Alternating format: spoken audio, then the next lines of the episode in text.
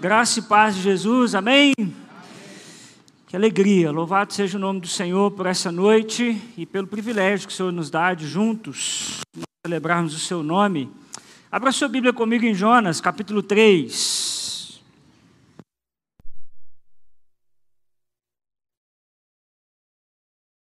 Os irmãos sabem que há algumas semanas nós temos conversado a respeito do profeta Jonas, nós estamos estudando esse livro tão especial Deus tem ministrado tão fortemente ao nosso coração.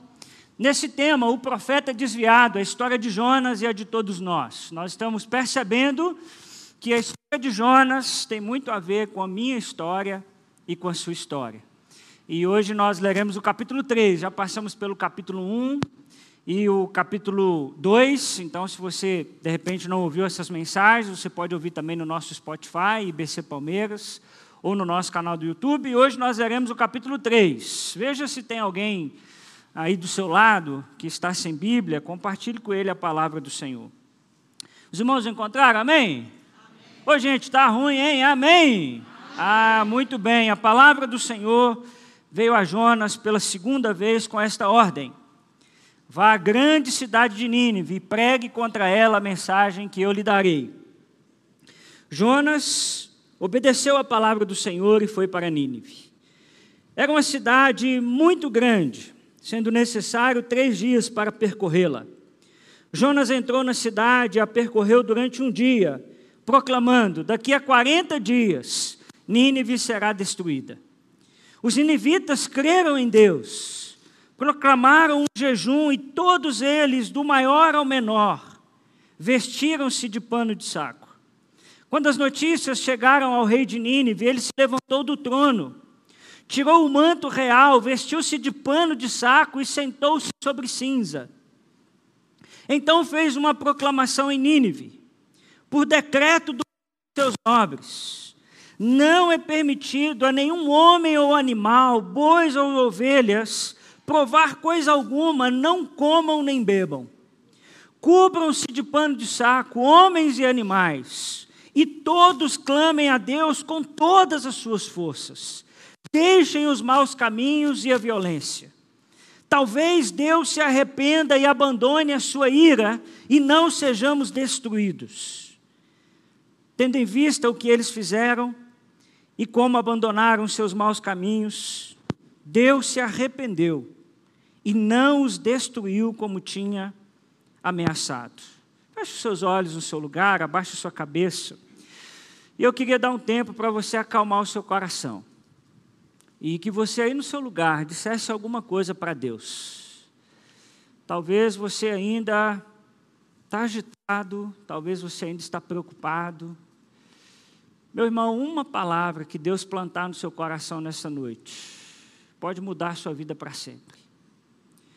Então, aí no seu lugar, diga: Senhor, fala meu coração, ministra a tua palavra no meu coração. Pai, nós estamos diante da tua palavra, sedentos por ouvir a tua voz e clamando a teu Santo Espírito que fale ao nosso coração. Eu não tenho, Senhor, o poder de convencer ninguém aqui nessa noite, mas o teu Espírito pode, e eu creio que o Senhor assim quer fazer. Então, que o nosso coração e a nossa mente estejam totalmente atentos a ouvir a tua voz nessa noite. É o que nós pedimos e clamamos no nome de Jesus, o nosso Salvador. Amém e amém. Irmãos, né, nós vimos na semana passada que quando tudo parecia perdido para Jonas, ah, Deus deu um grande livramento para Jonas. Quando ele é arremessado ao mar, um grande peixe engole Jonas, e nós vimos que, na verdade, esse grande peixe foi fruto da grande bondade, do livramento de Deus sobre a vida de Jonas, porque era impossível que ele sobrevivesse em alto mar. E o capítulo 2 termina dizendo que aquele grande peixe, após Jonas se arrepender, o capítulo 2 é uma oração de Jonas ao Senhor. O texto diz que depois que Jonas se arrepende, que Jonas fala com o Senhor, aquele grande peixe vomita Jonas. E eu queria que você pensasse nessa cena: Jonas todo vomitado, todo sujo. Sei você, mas eu tenho nojo só de limpar vômito. Quem tem nojo também? o resto ninguém tem, que bom, hein? Muito bem, se tiver um vômito por aqui, eu vou chamar você, tá bom? Agora você imagina passar por essa experiência de você ser vomitado. É assim que termina o capítulo 2. E nós vamos ver que Jonas não tem nenhuma outra alternativa a não ser obedecer ao Senhor. Jonas, o livro de Jonas, o tempo inteiro, Deus está trabalhando no coração de Jonas para fazer dele um profeta obediente. Jonas tenta correr de todo jeito, mas Deus o tempo todo está cercando Jonas, está enviando situações para que Jonas possa aprender e possa obedecer. Como é que o texto começa? O texto começa dizendo o seguinte: a palavra do Senhor veio a Jonas pela segunda vez com esta ordem: vá à grande cidade de Nínive, pregue contra ela a mensagem que eu lhe darei. Interessante que aqui no capítulo 3, Jonas começa tudo de novo. Jonas precisa passar por essa experiência de recomeçar. Depois que ele experimentou a misericórdia de Deus, depois que ele aprendeu que não dá para fugir de Deus, mesmo meio a contragosto, Jonas dispõe-se a fazer a vontade do Senhor. Isso vai resumir o capítulo 3. O capítulo 3 de Jonas vai nos falar da pregação de Jonas e do arrependimento da cidade de Nínive. E eu queria que você guardasse algo no seu coração. Deus é um Deus que perdoa. Todo o livro de Jonas vai apontar para isso. Deus primeiro perdoa os marinheiros. Quando Jonas está naquele navio que está indo para Tarsis, num caminho de desobediência ao Senhor, no meio daquela tempestade, no meio do tempo difícil, o texto diz que aqueles marinheiros clamam ao Senhor, após clamarem aos seus deuses, e não acontecer nada, eles clamam ao Senhor e eles oferecem o sacrifício ao Senhor, e nós vemos Deus perdoando aqueles marinheiros. Semana passada nós vimos Deus perdoando o próprio Jonas, que dentro do vento do peixe clama ao Senhor, e agora no capítulo 3 nós vamos ver Deus perdoando os ninivitas, um povo cruel, um povo difícil, Todo o livro de Jonas vem para lembrar a mim e a você que o nosso Deus é um Deus que perdoa. Louvado seja o Senhor por isso. Ele nos estende sempre a sua misericórdia, ele oferece a Jonas uma segunda chance, oferece a Jonas um novo começo. Interessante, o texto não relata que Deus passou nem um sabão em Jonas. Eu não sei você, mas eu tinha dado um sermãozinho no Jonas. Não é assim que muitas vezes nós fazemos com os nossos filhos, com as crianças. Eu te avisei. Eu falei. Mas não. Imediatamente, quando aquele peixe vomita Jonas, vem a palavra do Senhor mais uma vez a Jonas, dizendo: Jonas, vá pregar, vá fazer o que eu te pedi para fazer.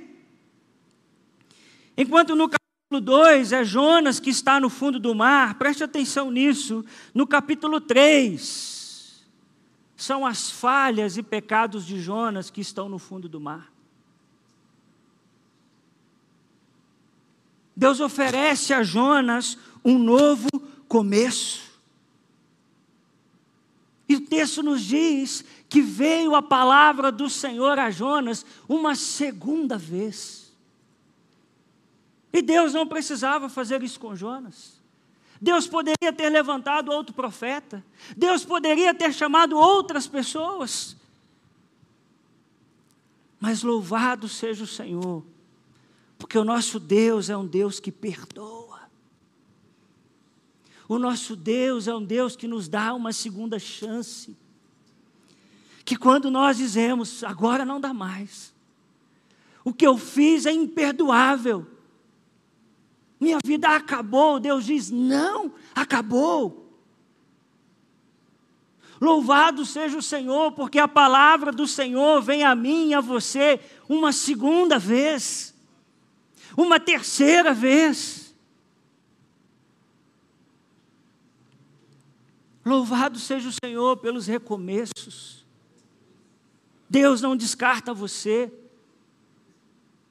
Deus te dá possibilidades de recomeçar quantas vezes forem necessárias. Veio a palavra do Senhor uma segunda vez.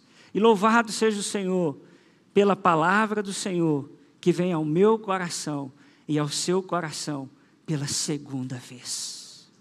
Amém, queridos? Tem um livro que eu já recomendei aqui do Timothy Keller. Aliás, qualquer coisa do Timothy Keller pode ler que é muito bom. E ele tem um livro comentando o livro de Jonas, que se chama O Profeta Pródigo, Jonas e o Mistério da Misericórdia de Deus.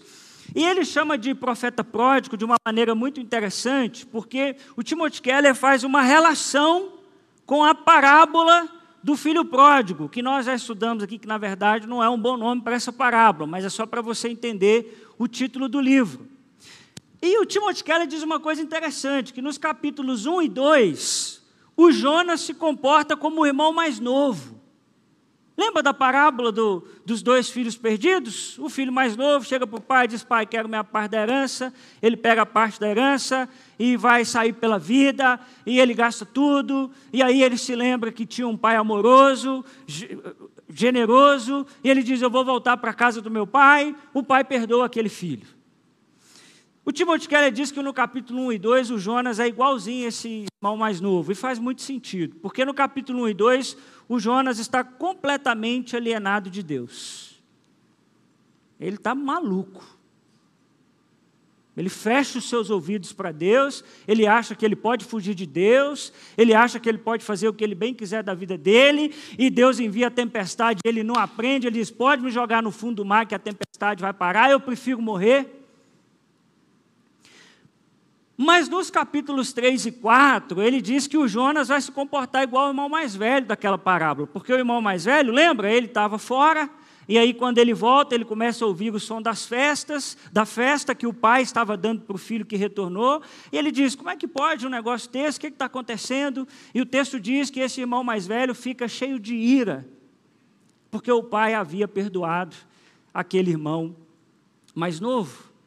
E nós vamos ver que no capítulo 3 e 4, Jonas age exatamente dessa maneira. Nós vamos ver que ele fica irado com Deus. Ele não gosta da possibilidade de Deus perdoar os ninivitas. Mas o que eu quero destacar para você é que, como na parábola que Jesus nos contou dos filhos perdidos, Deus é rico em amor e misericórdia também no livro de Jonas. Amém, gente? É como aquele pai da parábola, que ama, que acolhe, que recebe, que perdoa. De vez em quando eu escuto o pessoal dizendo assim: o Deus do Antigo Testamento é diferente do Deus do Novo Testamento. O Deus do Antigo Testamento é um Deus cheio de ira, mas o Deus do Novo Testamento é cheio de graça. Não leu o livro de Jonas, não leu os profetas, porque o mesmo Deus do Novo Testamento é o Deus do Antigo Testamento, um Deus rico em graça, misericórdia e amor. Um Deus que não desiste de Jonas. Bom, o que que Jonas deveria pregar? O texto diz que a mesma mensagem, a mensagem não era dele, era de Deus. Deus dá a mesma ordem para Jonas que deu lá no capítulo 1. E aí nós vamos ver algumas reações no texto. A primeira reação de Jonas, olha lá, Jonas fez o que, gente? Vem comigo. Jonas obedeceu a palavra do Senhor e foi para Nínive. Aleluia, hein?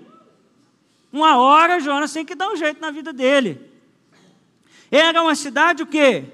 Muito grande, sendo necessários três dias para percorrê-la. Jonas entrou na cidade e a percorreu durante quanto tempo? Um dia, proclamando: daqui a 40 dias Nínive será destruída. Enfim, Jonas se levanta para obedecer a Deus e não para fugir do Senhor. Ele se levanta para obedecer. Irmãos, esse é o efeito da disciplina de Deus na nossa vida. Eu disse isso aqui semana passada e quero repetir: Deus disciplina os seus filhos. Presta atenção, hein? Deus disciplina os seus filhos. Esse Deus que está completamente alheio, esse Deus que você acha que pode viver a vida de qualquer maneira, esse Deus good vibes, não existe na Bíblia Sagrada. Se você é filho de Deus e quer levar Deus a sério, se você passou por um processo de conversão ao Senhor Jesus Cristo, pode ser que em algum momento da sua vida Deus discipline você. Mas o propósito da disciplina de Deus é sempre boa. Sempre tem o objetivo de nos colocar no caminho da obediência. Foi isso que ele fez com Jonas. E o texto faz uma descrição da cidade de Nínive. Ela era uma cidade o quê? Grande ou pequena? grande, se levava quantos dias para percorrê-la? Três, talvez aí na sua versão, se for a revista e atualizada, está que Nínive era uma cidade muito importante diante de Deus. Muito importante diante de Deus, justamente no sentido dela ser muito grande, né? um hebraísmo para dizer que é uma cidade muito grande. Se você ler Naum 2,7, vai dizer que Nínive foi chamada de cidade rainha por esse profeta. Ou seja, era uma grande cidade para aquela época, e é lá que Jonas é mandado. E ele começa a pregar uma mensagem que no hebraico tem seis palavras: Nínive será destruída daqui 40 dias. Sermão bom, hein? Gente, se coloca dentro do texto. Imagina Jonas chegando naquela cidade. ainda talvez assustado da experiência que viveu dentro daquele grande peixe. E ele vem com essa mensagem pesada, ele não dá nenhuma possibilidade de perdão aos ninivitas, ele chega e diz: vai ser destruído. Pode contar. Daqui 40 dias, não vai sobrar nada disso aqui. Ele não transmite nenhuma graça de Deus na sua pregação. E às vezes nós somos assim, irmãos. Nós mergulhamos na graça de Deus, mas da nossa boca para os outros só sai juízo. Jonas, no capítulo 2, experimentou a graça de Deus, experimentou o amor de Deus, mas ele não dá aos ninivitas nenhuma possibilidade de arrependimento. interessante que o texto diz que essa mensagem se espalhou. Demorava quantos dias para percorrer a cidade? Três. Com um dia, o Jonas fez o trabalho.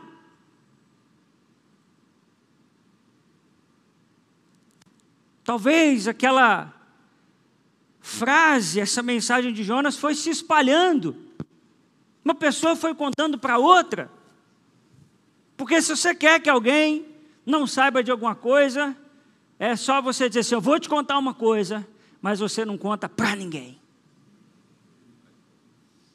Talvez aconteceu alguma coisa nesse sentido. Um foi contando, outro foi contando, mas fato é que com um dia, toda aquela cidade ouviu essa mensagem. Todos foram atingidos, velhos, crianças, homens, mulheres, pobres, ricos, todos foram atingidos por aquela palavra. E é interessante porque esse texto é cheio de impossibilidades. Primeiro, o Jonas era um estrangeiro em Nínive, possivelmente um sotaque meio arrastado, eram línguas diferentes. Um pregador mal-humorado. Ou vocês acham que Jonas pregou lá assim, com um sorrisão aberto? Ô gente, eu queria ser uma mosca para ver o Jonas porque ele não gostava dos ninivitas. Ele não pregou essa mensagem bem pregada, não. Ele não pregou essa mensagem sorrindo. Portava uma mensagem curta, mas com juízo e condenação. Um profeta que não tinha amor pelos ninivitas, ele queria que aquela cidade fosse destruída por Deus. É quase inacreditável que aquela cidade ouvisse a palavra do Senhor. Mas eu quero que você guarde uma coisa no seu coração: que mais importante do que a mensagem, mais importante do que o mensageiro, é a mensagem. Você crê nisso? Sabe qual é o problema de muitas igrejas no nosso país? Os mensageiros querem ser maiores do que a mensagem.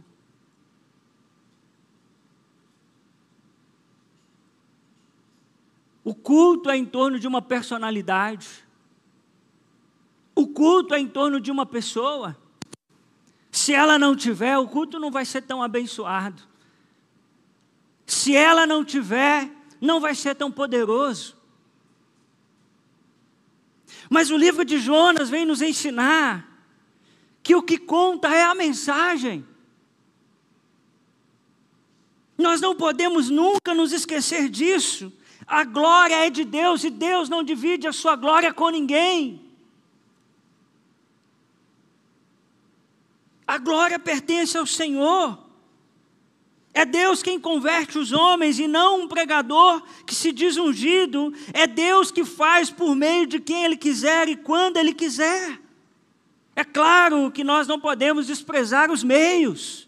Um pregador deve se preparar, um pregador deve estudar, um pregador deve levar a sério sua vida de oração, sua vida de ensino.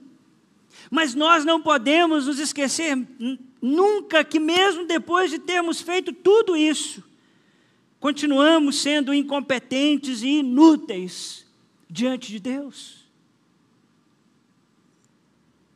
Ele usa quem ele quer, porque não divide a sua glória com ninguém. Por isso, meu irmão, creia que Deus pode usar a sua vida na proclamação do Evangelho. Ele usou Jonas. Alguém que não estava nem um pouco interessado em fazer o que tinha que fazer, mas ainda assim Deus o usou. Se dependesse de Jonas, nenhum ninivita se converteria. Mas, para seu desgosto, todos passam a crer em Deus e se arrependem da violência de suas mãos, porque o pregador não administra resultados. Irmãos, eu prego aqui todo domingo, ou quase todo domingo, mas tenho uma certeza no seu coração, eu não tenho nenhum poder de convencer você. O único capaz de fazer isso é o Espírito Santo de Deus. Por isso você tem que vir para um culto como esse, com seu coração aberto,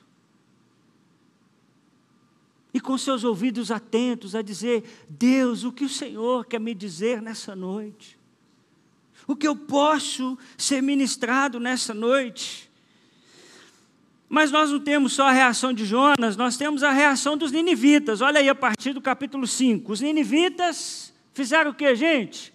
Creram em Deus, proclamaram um jejum, e todos eles, do maior ao menor, vestiram-se de pano de saco.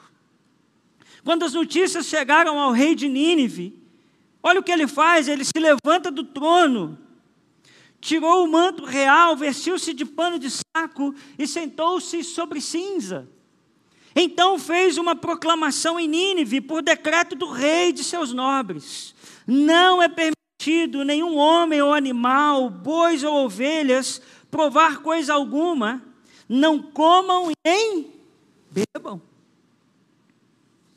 Cubram-se de pano de saco, homens e animais, e todos clamem a Deus com todas as suas forças, deixem os maus caminhos e a violência, talvez Deus se arrependa e abandone a sua ira e não sejamos destruídos. Contrariando, irmãos, toda a perspectiva, contrariando todas as pesquisas, Jonas prega bem mal.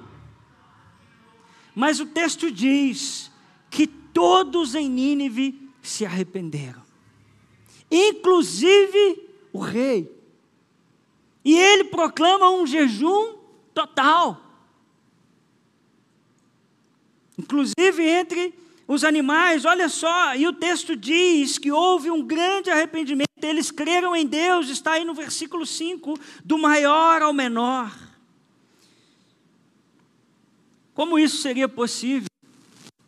Como pode isso acontecer? E claro que os historiadores vão dar as mais diversas é, tentativas de explicação. Ah, é porque Nínive, ele já tinha passado, aquela região já tinha passado por alguns fenômenos da natureza, já tinha passado por algumas coisas que aquele povo já estava meio desconfiado que as coisas estavam por acabar. E aí, quando chega Jonas com essa mensagem, eles se arrependem, mas é uma tentativa sociológica, mas que não responde ao que aconteceu naquela cidade versículo 8, nos diz que Nínive, com toda a sua vocação totalmente guerreira, acusa a si mesmo de violenta. Eles entenderam, nós somos um povo violento. E a Bíblia vai nos ensinar, irmãos, que o arrependimento é obra de Deus e do maior ao menor. Eles começaram a clamar ao Senhor e se arrepender dos seus maus caminhos isso é a conversão, se arrepender de seus maus caminhos e clamar por sua salvação. Eu quero destacar duas coisas sobre essa conversão dos ninivitas. Primeiro, não há um povo ou pessoa que Deus não possa perdoar. Você crê nisso? Não tem um povo ou pessoa que Deus não possa perdoar. Pensa no grupo terrorista mais terrível que tiver no mundo.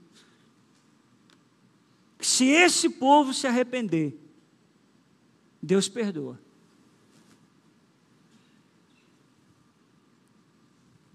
O evangelho é tenso, gente boa.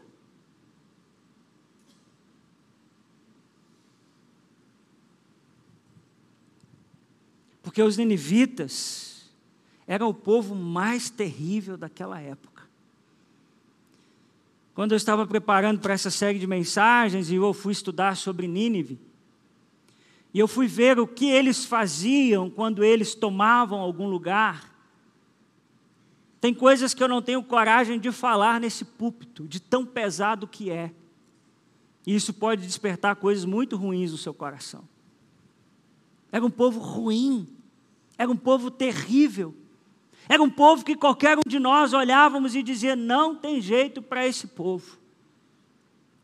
Mas o livro de Jonas vem nos mostrar que Deus não despreza um coração quebrantado e Deus se alegra com o nosso arrependimento. Amém? Mas uma outra coisa que eu quero destacar dessa conversão dos ninivitas é que precisamos pensar a respeito da constância da nossa fé. Quando nós continuamos lendo a Bíblia e a história, nós vemos que os ninivitas se arrependeram, passaram a adorar a Deus.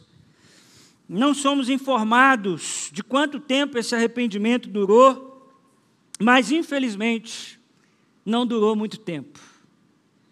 Acredita-se que cerca de 30 anos. E que 30 anos depois, esses mesmos assírios invadiram Israel.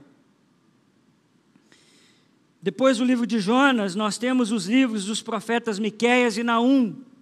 E Naum começa da seguinte forma: Sentença contra Nínive, livro da visão de Naum. Posterior a Jonas, e ele começa dizendo: sentença contra Nínive. Aí já não tinha mais esperança para os ninivitas. E por meio do profeta, Deus anuncia a destruição da cidade que vem a ocorrer por meio dos persas e dos babilônios anos depois. Irmãos, aqui, por favor, muita sua atenção. Nós precisamos pensar na constância da nossa fé, para que nós possamos impactar a nova geração. Para que aquilo que Deus fez em nossa vida não morra em nossa geração. Aquele povo passou por um grande avivamento. Aquele povo passou por um grande arrependimento. Mas não dura muito.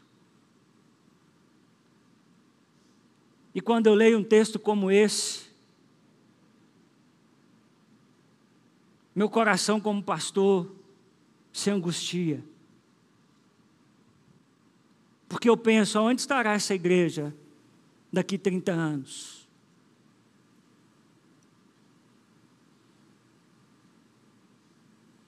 Será que os nossos filhos estarão aqui com os nossos netos? Será que essa coisa gostosa que Deus tem feito em nosso coração, essa mudança que Deus tem feito em nosso coração, vai perpetuar pelas nossas gerações? Ou vão ouvir falar dessa igreja como uma boa igreja há 30 anos atrás? Por isso, como igreja, irmãos, nós temos que investir todos os recursos que pudermos na vida dos nossos pequenos que estão lá embaixo. Para que aquilo que Deus está fazendo em nosso coração não morra com a nossa geração. Mas deixa eu te dizer, tem um trabalho para você fazer em casa. Não adianta nós investirmos aqui. Não adianta nós passamos pouquíssimo tempo com as crianças. O maior exemplo é na sua casa. O maior tempo é na sua casa. E eu clamo ao Senhor que, em nome de Jesus, essa dor que pulsa no meu coração, que pulse no seu. Porque o tempo de semear é hoje. O tempo de nós agarrarmos os meninos e dizermos: hoje é dia de igreja, é hoje. Agora, hoje, é muito triste, qualquer coisinha, nós não estamos presentes. A gente vai se der tempo. A gente vai se o almoço de domingo terminar cedo. A gente vai se a gente não estiver cansado. E aí, quando eles viram adolescente, a gente quer ganhar um tempo que às vezes a gente já perdeu.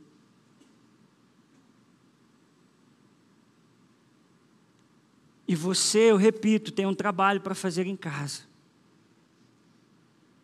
Ah, meu irmão e minha irmã, todos os dias, nós temos que clamar ao Senhor, discipular nossos filhos, para que a próxima geração possa viver os feitos maravilhosos que Deus fez em nossa geração.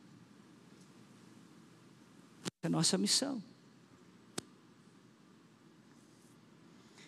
Precisamos, irmãos, constantemente crescer em nosso relacionamento com Deus. Então, nós vemos a reação de Jonas, nós vemos a reação dos ninivitas, mas agora nós vamos ver a reação do próprio Deus. Olha o versículo 10. Vamos ler juntos? Tendo em vista o que eles fizeram e como abandonaram seus maus caminhos, Deus se arrependeu e não os destruiu como tinha ameaçado. Louvado seja o Senhor. Nós chegamos, irmãos, ao ponto alto do livro de Jonas. Ele vai a, a, a Nínive, ele prega, eles se arrependem, e o texto diz que Deus os perdoou. Inclusive, o texto vai dizer que eles abandonaram seus maus caminhos, e aqui eu quero que você guarde uma coisa no seu coração: uma conversão verdadeira precisa ser marcado por uma mudança de vida. O texto diz que eles abandonaram os seus maus caminhos. E nós abandonamos os nossos maus caminhos?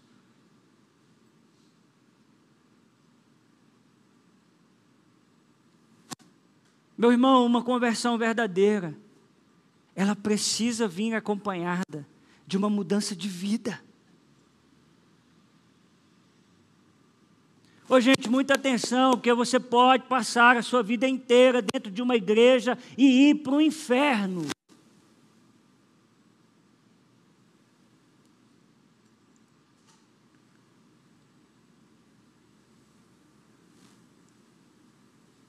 A sua esposa precisa olhar para a sua vida e dizer: O meu marido converteu de verdade, porque ele era assim, agora ele é assado.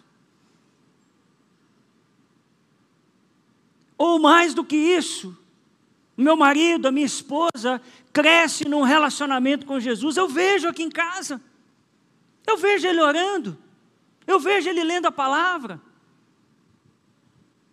Ontem ela foi grosseira, hoje ela me pediu perdão. Deus falou com ela no tempo de oração. Ontem ele foi estúpido comigo, mas hoje, logo de manhã, ele me pediu perdão.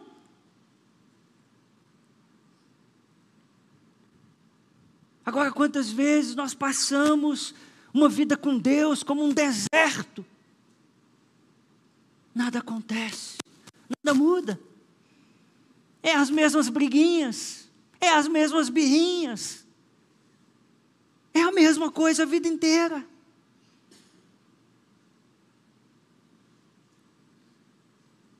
Ô meu irmão, em nome de Jesus, não confunda conversão com vir na igreja. Por favor. Vir à igreja é consequência de uma vida convertida, está em comunhão, isso é, isso é bíblico, isso é necessário. Mas não adianta você vir aqui domingo após domingo, se nada na sua vida mudar. Se você ouve um sermão e diz que sermão legal, que pensam. Tudo bem, mas o que, que nós vamos mudar na nossa vida? O que, que vai ser transformado no nosso viver diário? E o texto diz que Deus se arrependeu. E o pessoal gosta dessa expressão, viu? Fala, tá vendo? Deus bíblico é uma piada. Não é que pode um Deus criador de todo o universo se arrepender de alguma coisa. Mas no português, arrepender-se a ideia de uma mudança de comportamento, né, de pior para melhor. Mas quando a gente estuda no hebraico, e essa expressão no hebraico, refere-se a uma decisão de agir de outro modo, não implicando necessariamente que a primeira ação seja inferior à segunda. Talvez uma melhor tradução seria desistir ou mudar de ideia. Deus mudou de ideia. Deus ia destruir Nínive, mas Deus desistiu de fazer isso. Aí você diz, pastor, Deus pode fazer isso? Pode, inclusive a Bíblia diz que ele faz isso. Veja o que está em Jeremias 18, 7 a 8. Se em algum momento eu decretar que uma nação ou reino seja arrancado, despedaçado e arruinado, e se essa nação que eu adverti converter-se da sua perversidade. Então eu me arrependerei e não trarei sobre ela a desgraça que eu tinha planejado. Como Nínive mudou a sua postura, Deus perdoou aquele povo. E esse mesmo perdão de Deus pode alcançar o seu coração nessa noite. Você crê nisso? A palavra do Senhor diz que se nós confessarmos os nossos pecados, ele é fiel e justo para perdoar os nossos pecados e nos purificar de toda injustiça. Por isso, para você refletir e pensar nessa noite, primeira coisa, você tem se arrependido das maldades do seu coração. Irmãos, vamos ser honestos, todos nós trazemos maldades no nosso coração. De novo, a gente olha para a vida de Jonas e diz: que, como é que pode um profeta ser assim? É igualzinho eu e você, meu irmão. Igualzinho. Deus vai falando, Deus vai pedindo, Deus vai orientando. E a gente vai endurecendo o coração. Deixa eu dizer uma coisa: no seu coração existem maldades. No seu coração existem maus caminhos. E a pior coisa que você pode dizer é: não, no meu coração não tem mau caminho. Dizer isso já é um mau caminho. Porque a palavra do Senhor diz que quando a gente diz que não tem pecado, a gente faz de Deus um mentiroso. Porque todo mundo tem maus caminhos. A grande questão é: você tem se arrependido dos seus maus caminhos? Você, quando erra na sua casa, você pede perdão para sua esposa? Você pede perdão para o seu marido? Porque você vai errar. Mas você se arrepende do seu erro? Ou seu coração é duro?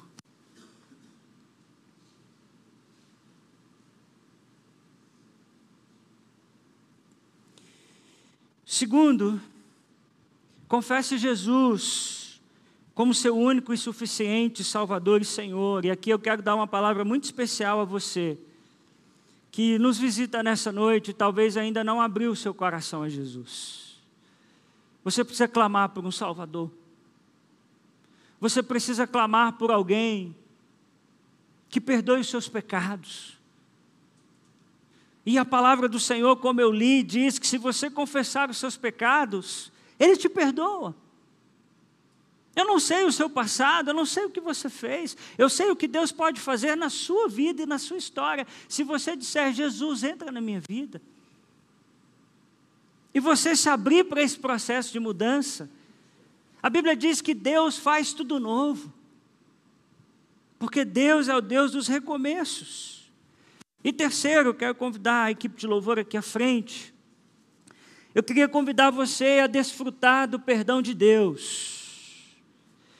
E aqui eu quero dar uma palavra, não só a você que nos visita, mas a você que já é crente há muitos anos.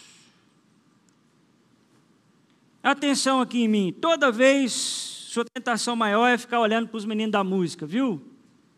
Atenção em mim.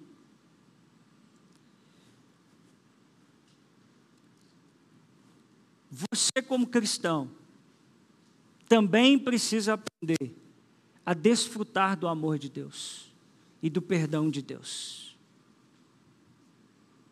Porque às vezes a gente acha que aquilo que a gente fez não tem mais jeito. Ou a gente nem se dá mais conta daquilo dos maus caminhos que estão na nossa vida.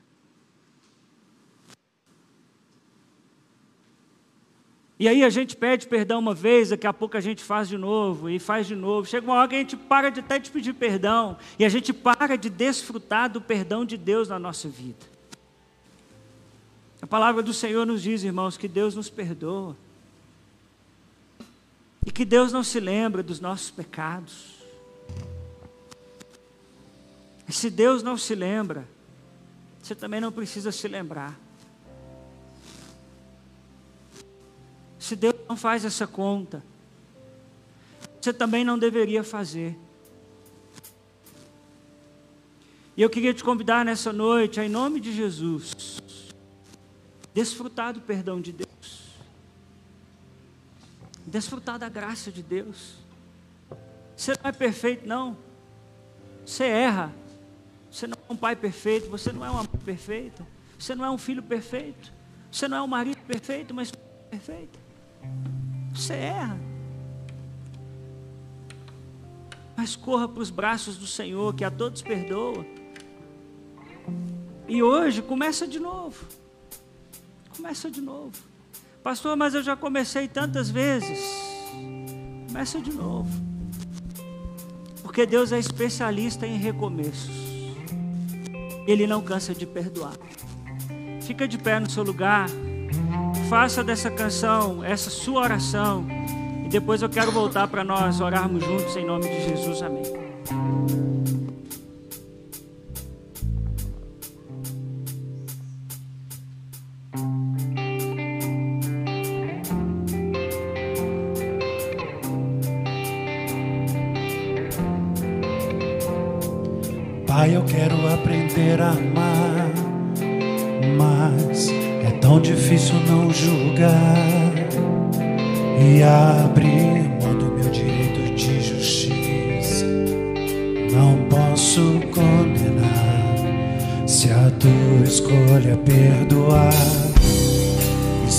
Oferecer perdão e a me parecer contigo em compaixão, Deus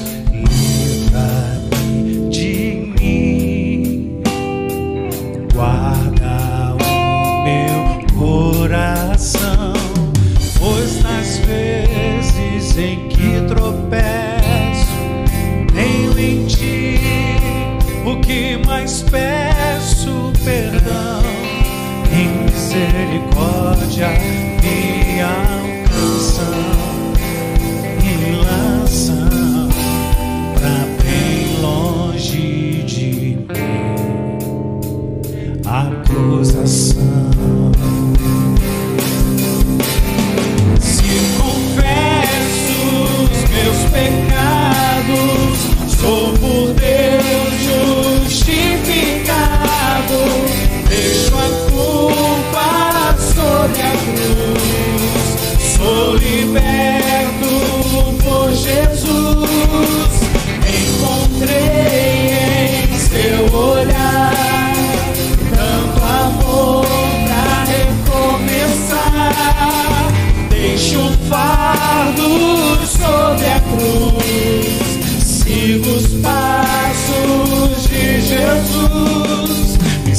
Oferecer perdão e a me parecer contigo em compaixão.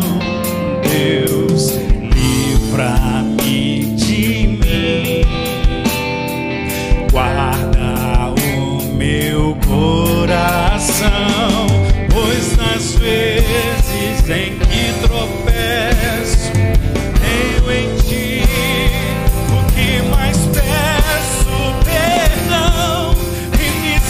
misericórdia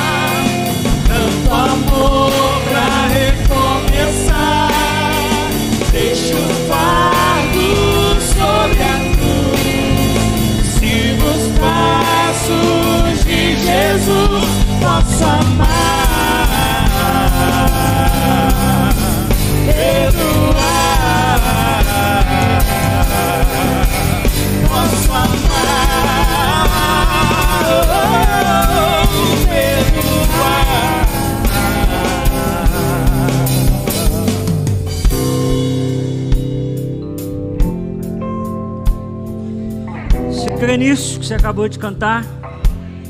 Que há no Senhor muito amor para recomeçar. Não sei qual é o teu recomeço nessa noite. Talvez o teu recomeço é com Cristo. É dizer, Jesus, me salva. Escreve o meu nome no livro da vida. Mas talvez o seu recomeço hoje é desfrutar do perdão de Deus, de algo na sua vida que você precisa dizer: Jesus, me cura, me sara e creia que o Senhor tudo pode. Amém? Feche os seus olhos, abaixa a sua cabeça. Graças te damos, Senhor, pelo teu amor. E porque o Senhor é esse Deus que perdoa. O Senhor é o Deus que não cansa de nos amar. O Senhor é o Deus dos recomeços. Obrigado, Senhor, porque todo dia a palavra do Senhor vem a nós pela segunda vez. Todo dia o Senhor nos dá a possibilidade de recomeçar, Senhor. E eu peço e clamo ao Senhor que nessa noite seja uma noite de recomeço. Que, Senhor, nessa noite corações se rendam a Ti, e se rendam à certeza de que não importa quantos anos nós temos de igreja, o Senhor nos permite recomeçar. Obrigado, Senhor, pela história de Jonas que tanto nos ensina. Do Senhor, porque o Senhor oferece perdão a todos indistintamente. E esse perdão chegou até nós nessa noite. Nos coloca, Senhor, num caminho de obediência. O Senhor sabe que nós temos caminhos em nosso coração, que nós precisamos da tua graça e da tua bondade sobre nós. Perdoa os nossos pecados, Senhor, e nos coloca no caminho de santidade, no caminho de obediência ao Senhor, Pai. Dá-nos uma semana de paz. Num tempo, Senhor, de tanta violência, num tempo de tantas maldades, dá-nos uma semana de paz, guardados e protegidos pelo Senhor. Te pedimos assim em nome de Jesus. Amém. Amém. Espero semana que vem para a gente conversar como é que termina, a gente continuar essa conversa, como termina essa história. Um abraço quem está do seu lado, desejo a ele uma boa semana. Vá em paz em nome de Jesus. Amém. Amém.